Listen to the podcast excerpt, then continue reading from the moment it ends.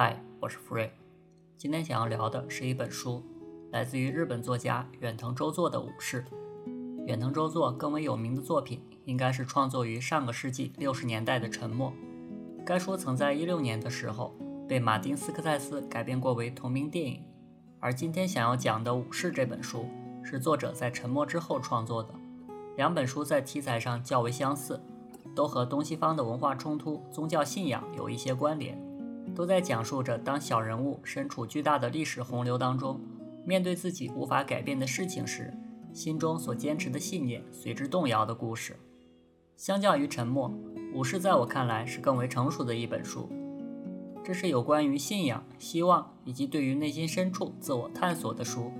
故事背景发生在17世纪初，欧洲在航海以及造船技术方面有了巨大的进步。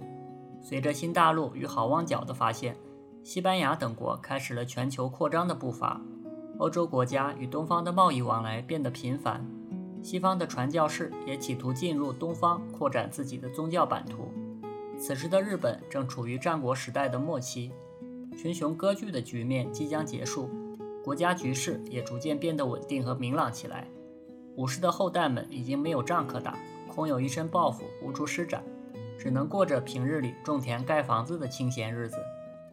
书中的两位主人公，一个是普通的日本武士后代长谷仓，另一个是从西班牙远到日本宣扬天主教的传教士贝拉斯科。由于当时的时代正处在巨变当中，两位主人公作为普通人很难察觉其中的变化。他们都在等待着机遇，想要做出一番事业，从而改变自己的生活现状。当时的天主教会在日本的传教之旅受阻。大多数日本人都不接受西方的宗教信仰，于是教会打算通过武力的方式暴力推广天主教。结果此举激怒了日本人，他们开始大规模的驱逐、逮捕天主教徒，同时也在禁止天主教在日本的相关活动。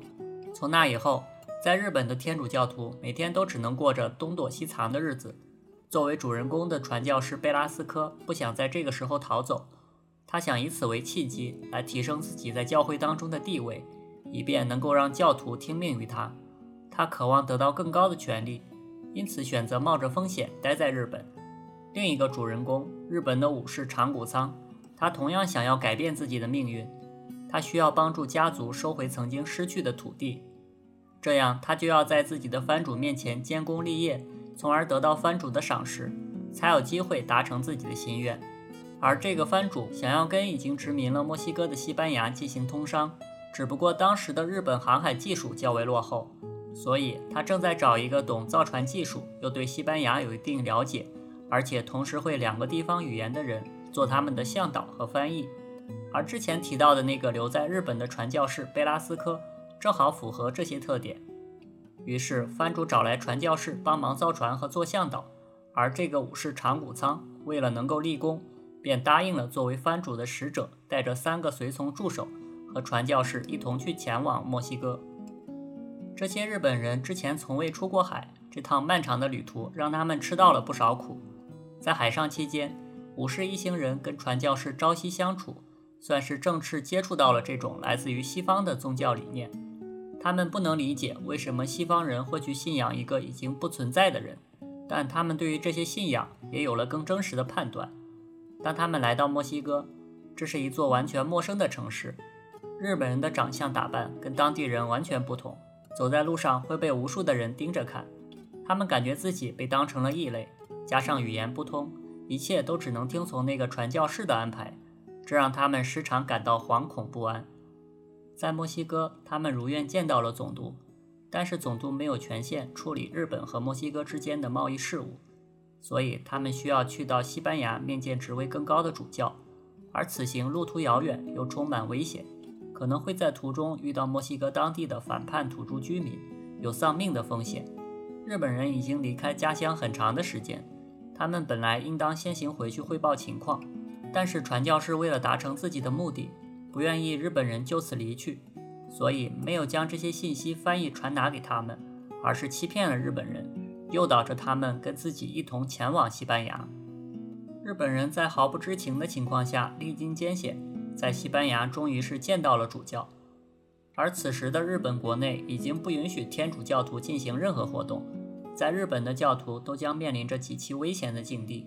因此，贝拉斯科的同僚们不再赞成他去日本传教的计划，便处处与他作对，给他设置障碍。而他想尽一些办法，想要征求主教的同意，甚至再度欺骗日本武士，让他们皈依天主教，并且参加受洗仪式。然而，即使这样，主教依旧没有同意传教士的请求。传教士还与自己的同僚们展开了几轮激烈辩论，结果自然是大败而归。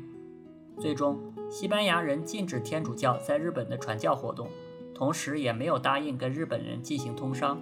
日本武士因为语言不通，听不懂西班牙人到底在说什么，全程什么都做不了，也无法参与到整个事件当中。武士没能完成使命，跟着他一同前来的其中一个助手，因为性格刚烈，不愿以如此的结果回去面对藩主。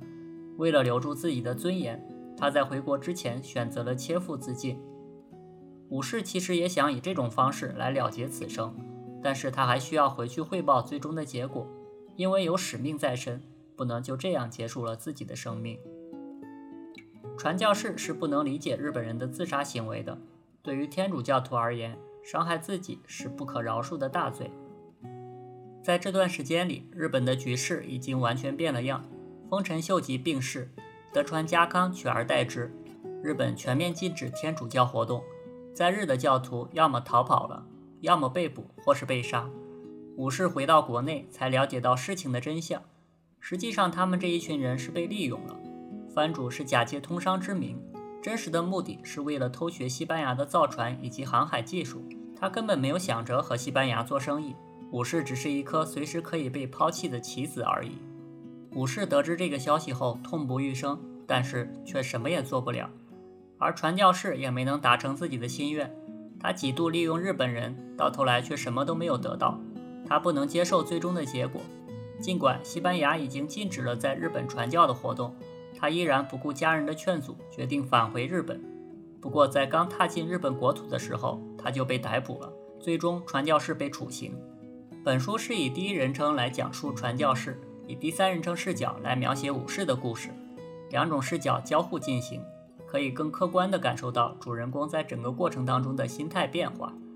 在一开始，传教士只是为了达成自己的目的，日本人对他来说是利用的关系，他从来不会考虑日本人的感受。他对于不信教的日本人表示亲密，他诱骗日本商人以及武士一行人加入天主教。此时的传教对于他来说只是换取权力的手段罢了。这件事对于一个传教士来说是极具讽刺意味的。后来。当传教士屡遭挫折的时候，他发现自己的信仰并不能帮到他，他变得无助。他曾经虔诚的祈祷、禁欲，现在看来都好像变得毫无意义。这让他逐渐体会到日本人的心情，他好像明白了为什么日本人不愿意相信宗教的原因。所以，他最后以死远赴日本，可能也是一种赎罪的表现吧。日本的武士则是因为背负着家族的使命，才踏上了这趟旅程。他到了异国他乡，不明白外国人为什么拜一个又丑又瘦的裸男。日本人普遍是没有宗教信仰的，他们更重视现实利益，因此像天主教这种通过赎罪可以让人们在死后进入天堂的理论，对日本人来说并没有什么实用价值。传教士为了让日本人信教，还故意欺骗他们说信仰耶稣可以治病，因为这样听起来可能会更容易被日本人所接受。书中有一段日本人对于信仰看法的描写，是借神父之口说出的。因为日本人本质上对于超越人性的绝对性、超越自然的存在，以及我们称为超自然的东西，并无感觉。在三十年的传教生活中，我好不容易才觉察到这一点。要告诉他们这世界的无常并不容易，因为原本他们就有这种感觉。然而可怕的是，日本人有享受这世界无常的能力。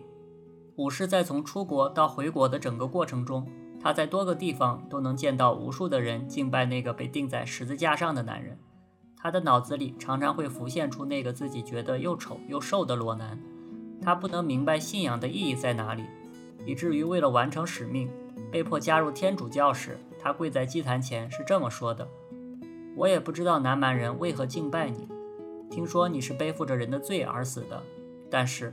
我并不认为我们的生活因此而舒服。我很清楚古户的百姓们过着凄惨的日子。你的死并未带来任何改变。武士不懂所谓的信仰、牺牲、拯救这些在传教士嘴里经常听到的词都具有什么含义。他带着许多困惑，直到当他发现自己只是个无关紧要的棋子时，他所做的一切都变成了徒劳。他心中的那座壁垒也随之崩塌。到了故事最后，武士曾经不理解的那个别人都在信仰的男人再次在脑海中浮现了，而这次出现的意义似乎让他多少明白了，为什么会有那么多人去崇拜一个跟自己毫无关系又完全不认识的男人。书中无论是武士还是那个传教士，最后也都只是整个政治棋盘当中一颗不起眼的小棋子。两人对于信仰的态度，在这个过程中也在发生着一些变化。传教士从一开始的相信到质疑，而武士正好相反，他是从怀疑到最后似乎有些相信了。武士发现自己在这个棋局当中实在是太过渺小，太过微不足道了。在那一瞬间，他感受到的可能是无比的黑暗，而信仰也许就是这黑暗当中的一抹亮光吧。